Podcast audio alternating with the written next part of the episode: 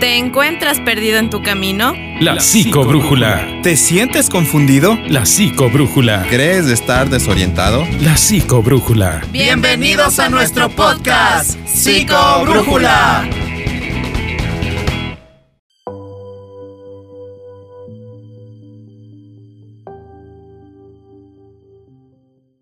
Chicos y chicas, ¿cómo están? Esperando que se encuentren súper bien en este día. Una vez más compartiendo con ustedes en este podcast Psicobrújula. Me presento, mi nombre es Fernando Arias, psicólogo general.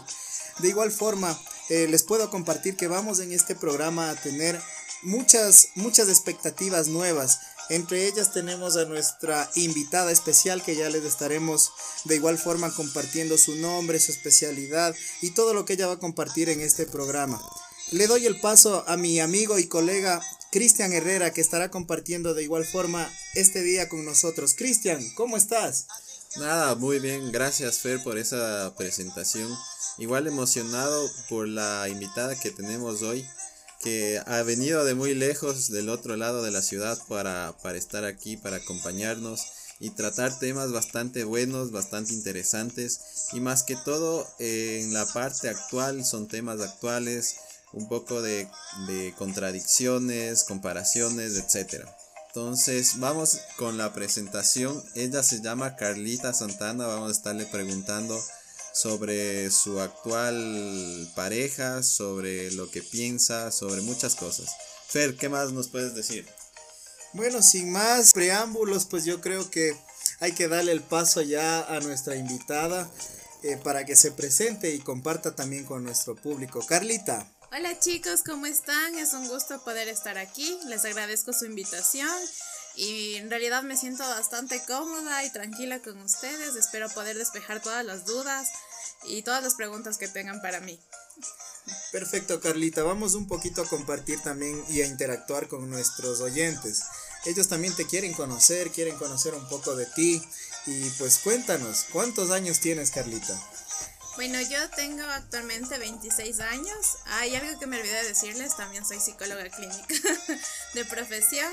Sí me gradué en la Universidad Católica y um, ¿qué les puedo decir? Esta es una carrera que como a ustedes me parece que les apasiona, les gusta mucho y, y es igual es para mí. Sí, es una de las esta profesión escogí con mucho amor y con mucho cariño porque en realidad eso es lo que me encanta. Carlita, una pregunta, que ahorita están llegando mensajes. ¿Tú estás soltera, casada, divorciada? ¿Cómo estás? Felizmente casada. Felizmente. Y eso, y esas palabras se escuchan muy pocas veces. Muchas veces cuando se casa una pareja joven es, es bastante difícil, eh, creo que el compartir o el aprender a compartir. No sé cómo tú piensas, Carlita. Bueno, eh, eh, bueno, yo como les decía, tengo 26 años, sí, y llevo en realidad 4 años de casado. Eh, pues sí, es bastante difícil escuchar ahora en la mayoría de parejas jóvenes casadas mencionan que es difícil. Y pues sí, no, no, no digo lo contrario, sí, es, una, eh, es un compromiso en realidad bastante grande, pero creo yo que con Dios eh, la relación de pareja es mucho mejor y es más llevadera. Entonces, en realidad sí lo digo que estoy felizmente casada porque en realidad así lo siento. Eh, no ha sido un, camino fácil, es bastante complicado adaptarse a la otra persona, pero en realidad, eh, como lo decía antes, con Dios y llevando todo este camino de, de su mano y en realidad por fe, ha hecho que para mí por lo menos sea bastante fácil llevar este camino. Perfecto, Carlita. Esta pregunta que te acaba de hacer Chris es porque ahora en la actualidad no se maneja muy bien estos temas del enamoramiento, del de pronto ya estar en una relación seria, de comprometerse a estar con otra persona, de pronto tener ideales juntos y un montón de cosas más que nos que nos lleva pues a estar ya en una relación estable. ¿Qué piensas tú de las relaciones actuales, Carlita? ¿Qué podrías decirnos desde, desde tu perspectiva? Ahora las relaciones actuales pienso que la mayoría les falta compromiso. ¿sí? Eh, pienso que es muy fácil ahora abrir eh, su corazón, dar todo de ti, tu tiempo. La mayoría de parejas no busca algo estable, ¿sí? sino busca más bien una relación en la que no haya un compromiso, como digo, porque pienso que tal vez no está en sus metas todavía casarse, o en realidad la mayoría de parejas los ve como el matrimonio, como un papel. Dicen no necesito un papel, sino vivir juntos y ya está. Y si nos va bien, pues nos quedamos juntos y si no, pues cada uno por su lado. Entonces pienso que las relaciones de hoy les falta bastante compromiso, no hay un, un deseo de querer compartirlo todo, sino solamente esta partecita de mi vida y si te quedas bien y si no también, incluso es condicionado un poco. Sí, sí, vamos tan rápido que ya buscamos eso, o sea, ya no buscamos el compromiso, como tú decías, Carlita.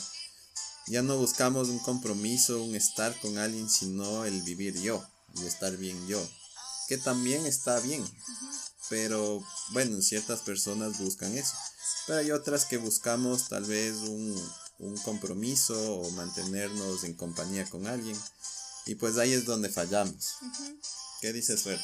Sí, yo creo exactamente lo mismo. Eh, creo que nosotros buscamos la satisfacción personal más que la de estar en una relación estable con, otra persona.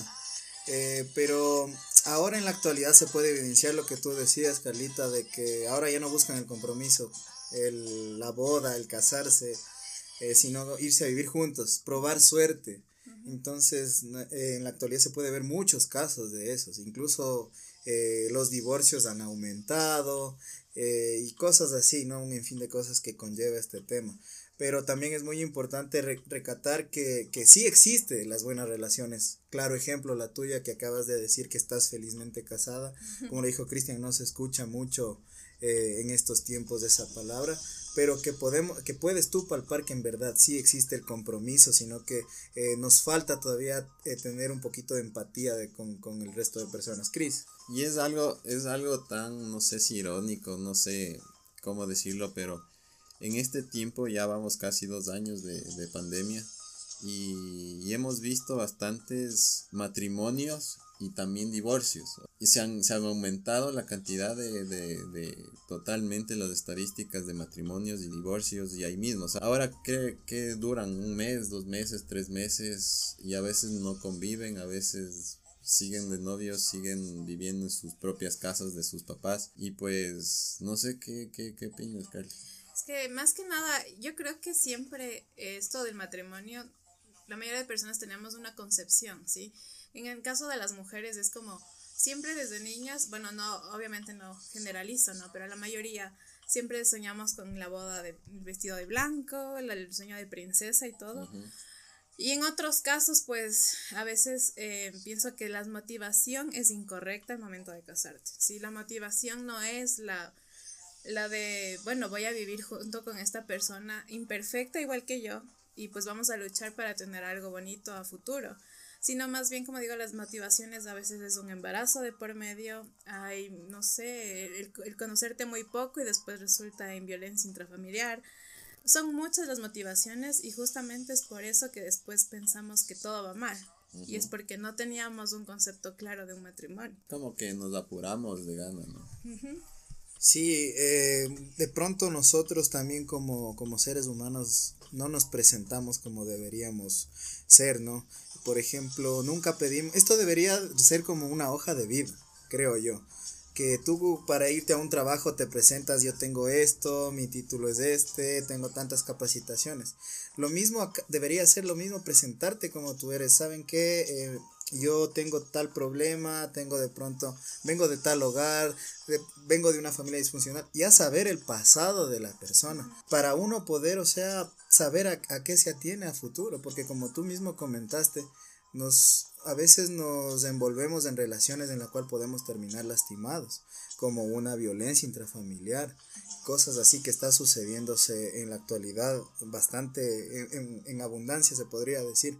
Entonces sí, es, es, muy clave tener esto en cuenta chicos y chicas, eh, que debemos presentarnos, debemos conocer a nuestra pareja tal y cual son, porque a veces nos presentamos y decimos, yo tengo esto, yo tengo esto otro, yo soy esto, yo soy esto otro, y es totalmente e incierto lo que de pronto conocemos de personas. Sí, sí, exactamente. Eh, sí hay muchas cosas que, que nos tenemos que cuestionar uno como persona, como chica, como chico, como dama, como adulto, como persona mismo. Bueno, si estamos casados y nos está yendo algo mal, preguntarnos qué está mal, o sea, qué está rodando mal y qué debo mejorar. No, en vez de cuestionarle a la persona con la que estoy y tratar de que ella mejore o de que él mejore, mejor yo cambio para que la otra persona también cambie. O sea, obviamente con tiempo y proceso.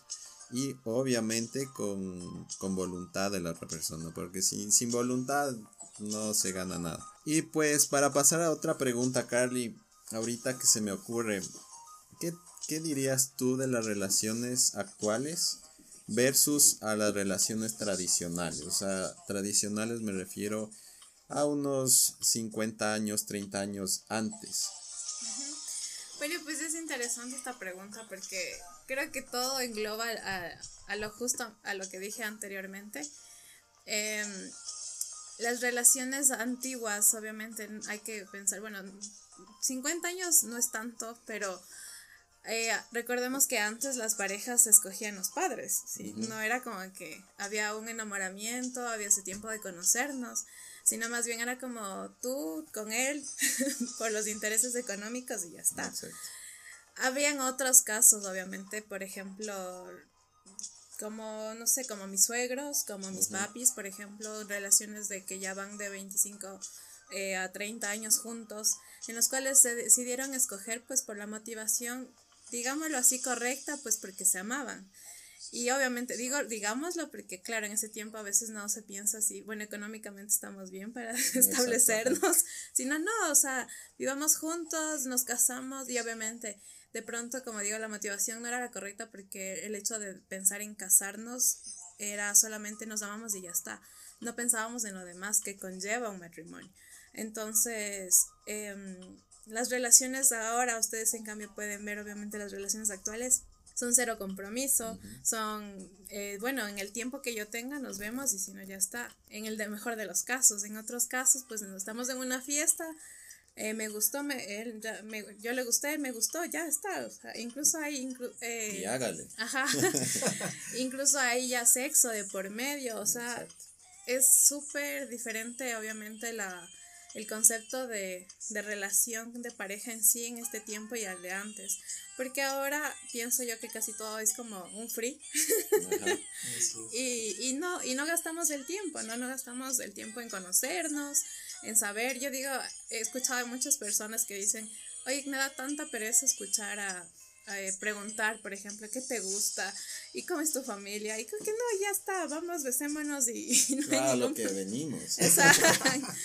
Entonces no hay, como digo desde un principio, no hay ese compromiso. Obviamente las relaciones de antes no, no son igual que las de ahora. Antes tenían motivaciones incorrectas, de pronto incluso antes era hasta más romántico el asunto, ¿no? Porque antes sí te dabas el tiempo de conocerlo, de preguntar, incluso de haber poemas y todo esto, ¿no? Dedicar canciones. Yo me acuerdo cuando yo, yo tenía unos 15 años por lo menos, a mí me dedicaban canciones en Radio Disney. me llamaban con el despertador y toda la cosa. Y era muy bonito porque yo, por ejemplo, ahora yo ya no escucho nada de eso. O sea, y de hecho... Ni la radio.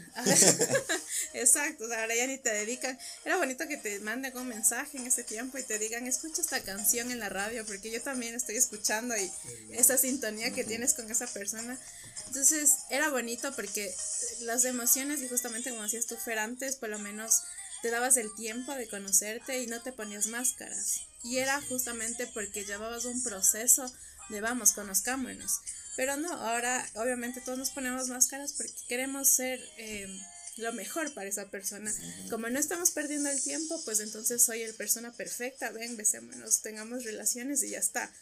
Y obviamente cuando ya se acaba todo eso y plum, un embarazo de por medio. Sí, de hecho, eh, bueno, topaste algunos temas bastante buenos. O sea, bueno, de los tantos. Ajá me, me, me quedó sonando esa parte de, de lo económico, cuando uno, o sea, cuando uno está conociendo a alguien, cuando ya como que se está planeando algo, te hace mucho pensar, uno como hombre, te lo digo, uno como hombre, antes de dar ese paso, o sea, le repiensa, o sea, le repiensa un montón de veces, no sé si a ti, Fer, te ha pasado eso. Bueno, pues eh, es una, una pregunta que creo que la mayoría de personas se dan cuando ya van a dar este paso, ¿no? Porque es verdad lo que dice Carlita, lo económico es algo fundamental. O sea, no lo hablemos como principal, pero sí fundamental. Es algo que quieramos verlo de cualquier lado, es necesario. Para poder brindar una estabilidad no solo emocional, sino también mental y económica, debemos de estar nosotros de igual forma mentalmente bien y económicamente bien para alcanzar el, el punto, digamos, del nivel máximo de, de, felicidad, se podría decir, ¿no? O de estabilidad. Pero es, es, sí, en este, en este tiempo es algo que por toda esta cuestión de pandemia, la economía del país y muchos otros factores, eh, sí es como que se vuelve un poco receloso el tema del, del matrimonio, ¿no? por estas situaciones. No sé si es una habilidad, una nueva habilidad, una nueva capacidad que los jóvenes ahora lo tienen, que es la parte de no comprometerse sentimentalmente, o sea, no meter nada de emociones. no meterle corazón. Exacto, o sea, por ejemplo, a mí personalmente se me hace difícil el hacer eso. O sea, como que tener una noche y ya, chao, y nos vemos y nunca más con esa persona. No sé para ustedes cómo... Bueno, en, en algunos casos que igual he escuchado de amigas, yo en mi adolescencia, bueno, personalmente puedo decirles que que para mí no era, yo sí tuve vaciles, ¿no? Pero como yo le decía a mi esposo, mis vaciles duraban dos, tres meses, mis vaciles no eran de un día. Entonces él me decía, eso ya no es vacile, entonces le decía, sí, o sea, creo que yo no podía tener eso, justamente esa habilidad, como tú dices, Chris. No sé si se llama habilidad, pero yo creo que quieras que no, siempre vas a salir lastimado. Sí, porque de hecho en psicología se llaman las relaciones lianas. Cuando uno termina una relación, empieza uno, termina y así. Pero en todo eso, en eso hay un desgaste emocional. Porque yo siempre les digo, por ejemplo, a mis pacientes cuando tienen ese tipo de pensamiento de, bueno, un, un clavo saca otro clavo cosas así.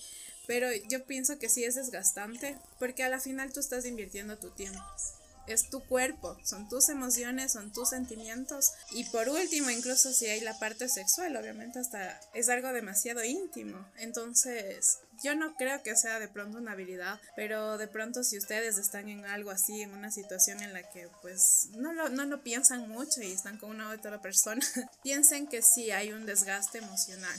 Y más que nada lo digo después a futuro, cuando uno ya desea en realidad establecerse con alguien, tú no tienes la capacidad de diferenciar en realidad si lo que estás sintiendo es en realidad un, amor verdadero o es algo pasajero. Una ilusión. Exacto, y, y, yo tuve, te cuento Carly que yo tuve una experiencia. Religiosa. Una experiencia. una experiencia paranormal, no mentira.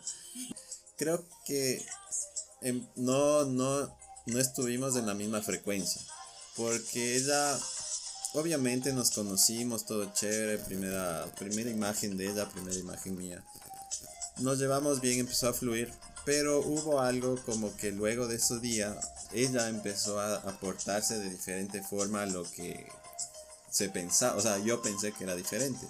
Pero a la final no sintonizamos, no, la frecuencia fue totalmente diferente, nuestros puntos muy diferentes, porque ella empezó como que ya quería algo en serio, ya quería un compromiso más, más serio conmigo. Entonces, no es que yo no, pero yo sí creo en, ese, en esa oportunidad, en ese tiempo, como decías Carlita, de darte la amistad, o sea, en ese tiempo para conocerle y verle qué le gusta, qué no le gusta, cómo le trato, cómo no le trato, no sé, es algo tan tan raro, no sé, tan confuso. Es que obviamente no estabas en la misma sintonía porque tú tenías ese concepto de, y tienes el concepto ya de una relación que es para ti. Entonces, romper ese estándar es difícil porque, por ejemplo, como tú lo dices, tú ya tienes la idea de seamos amigos, conozcámonos y ok, vamos lento la cosa.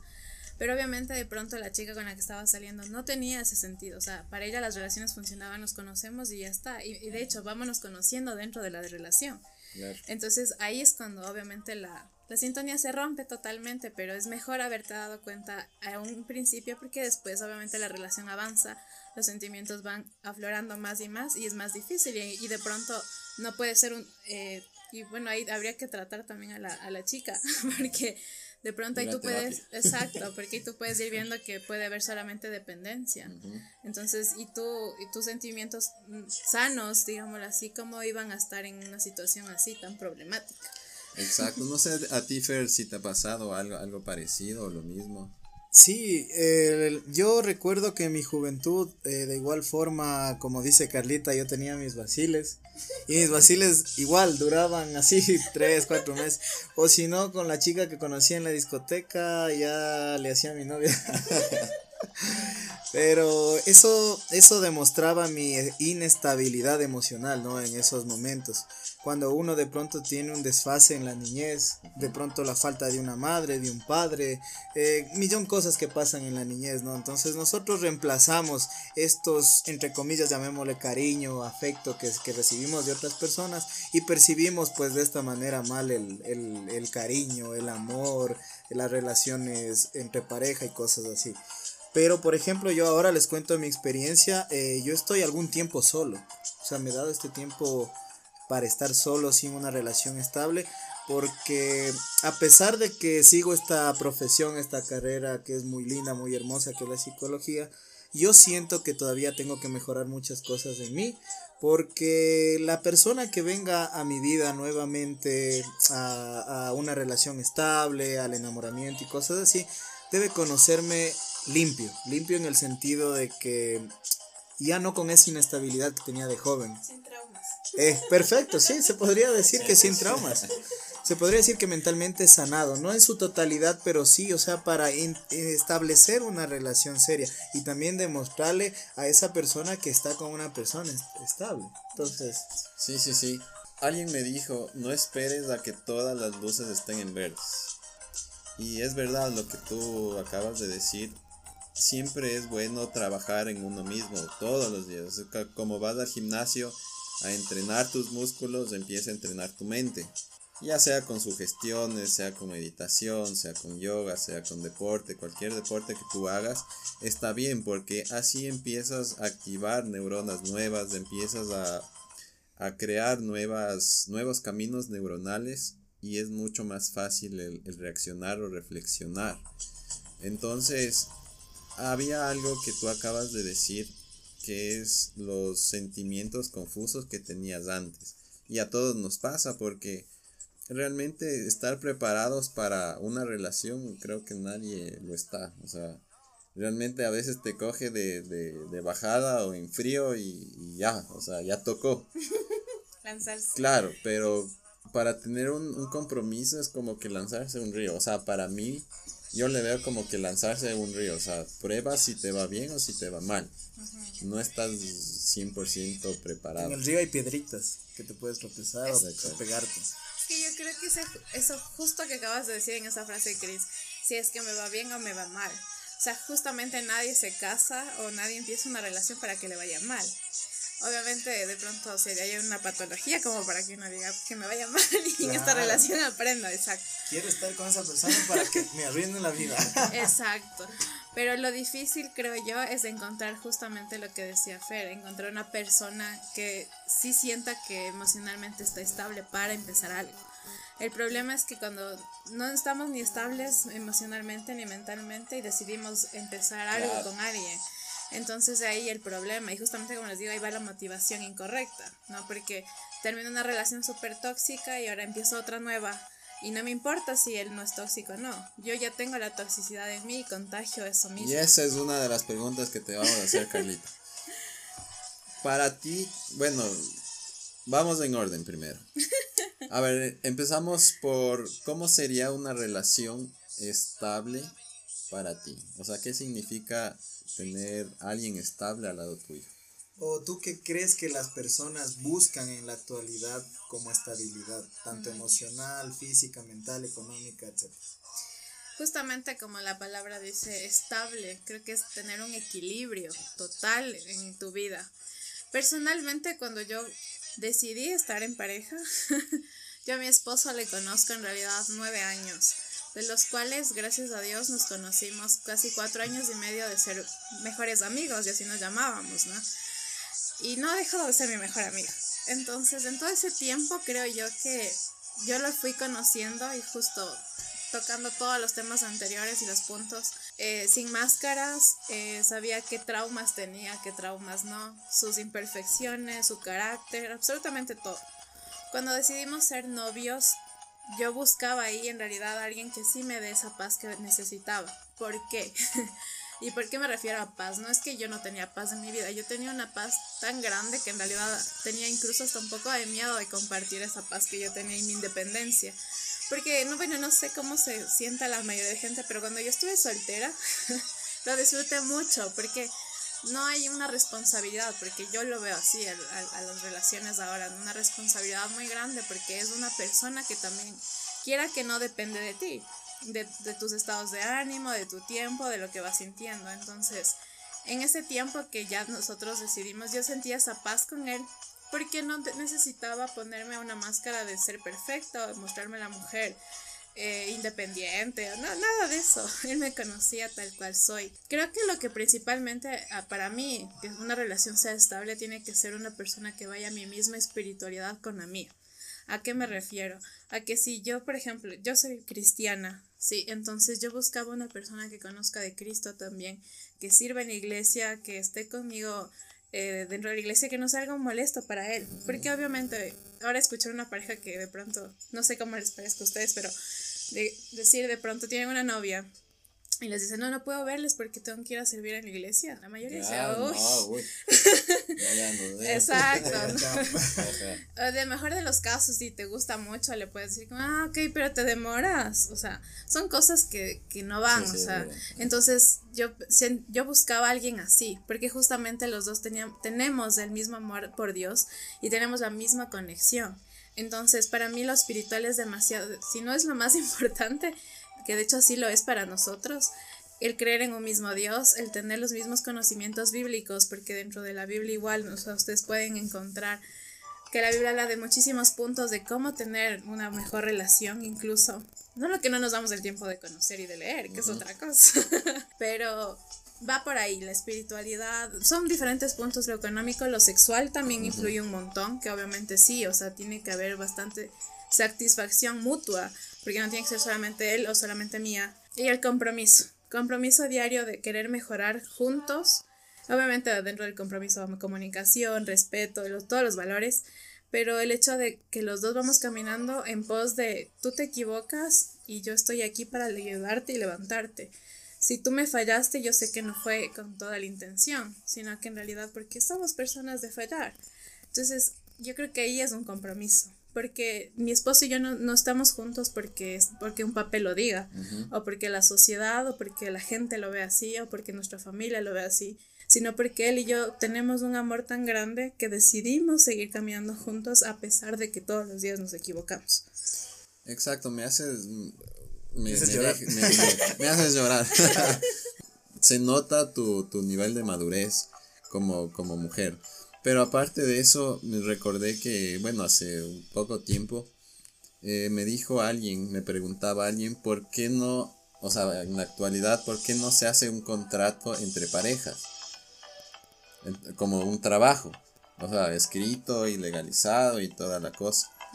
Pero realmente tú acabas de responder esa pregunta. O sea, el compromiso está en uno, no está en un papel ni está en un, en un juez está en uno. Así te firmen 10.000 jueces ese contrato, se va a romper tarde o temprano porque te limitas.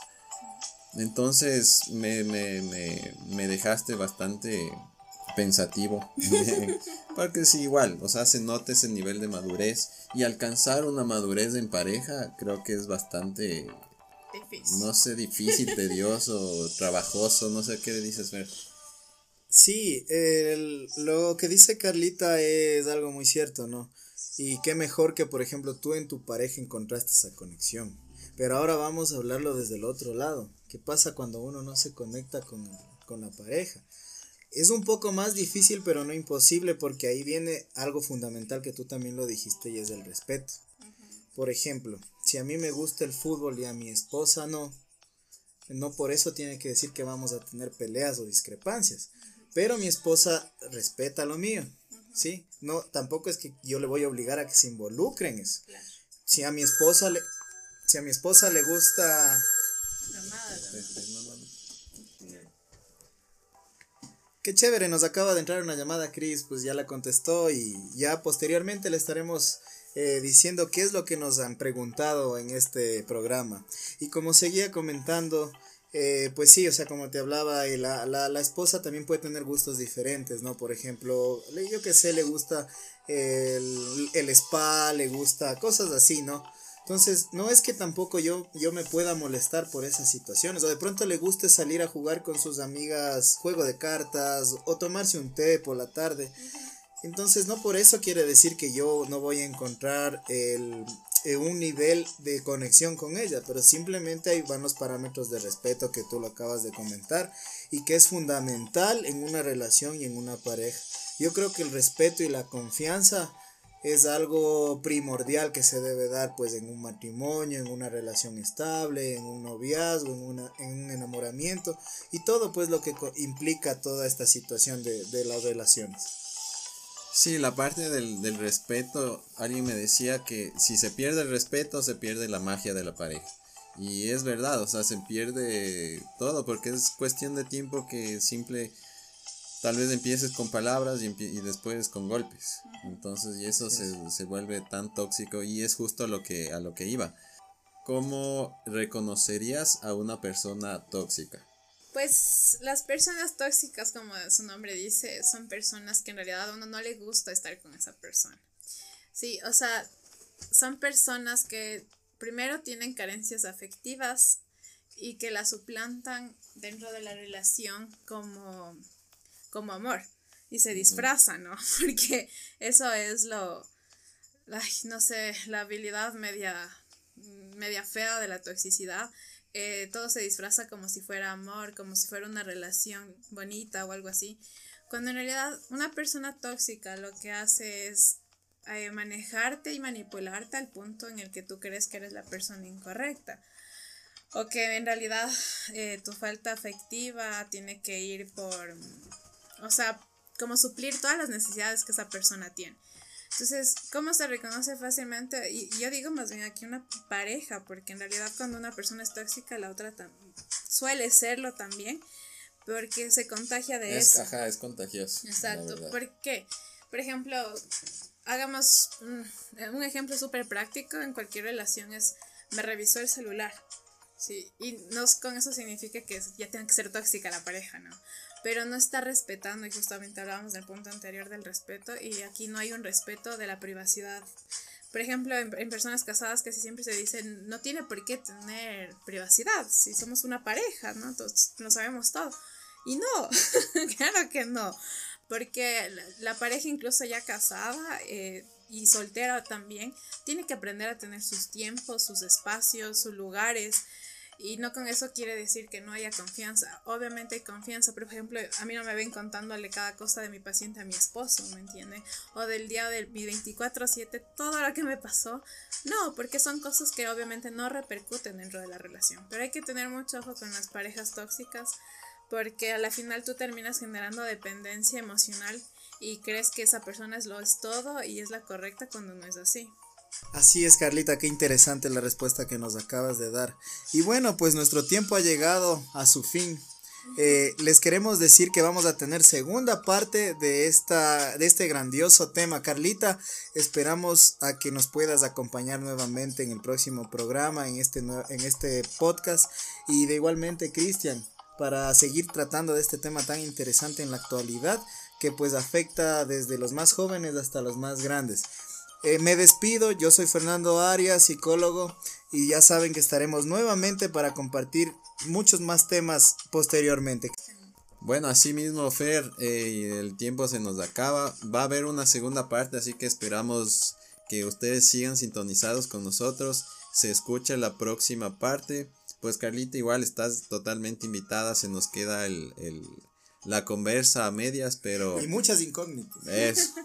Y, pero bueno, nos pueden seguir en nuestras redes sociales como Psico Brújula o como cada uno como me encuentran como Cristian Herrera. Igual a Fernando lo pueden encontrar como Fernando Arias. Y bueno, a Carlita le doy el paso para que ella misma se despida. Muchísimas gracias, como les dije chicos, por esta invitación. Muy feliz por todos los temas que están tocando, sé mucho interés. Y gracias también a ustedes por haberse dado el tiempo de escucharnos hasta el final. Me pueden encontrar como Carla Santana o Psicolife, también que es mi página principal. Y cualquier cosa pueden estar ahí comunicándose conmigo. Un gusto haber estado con ustedes. Muchísimas gracias chicos, ahí nos vemos.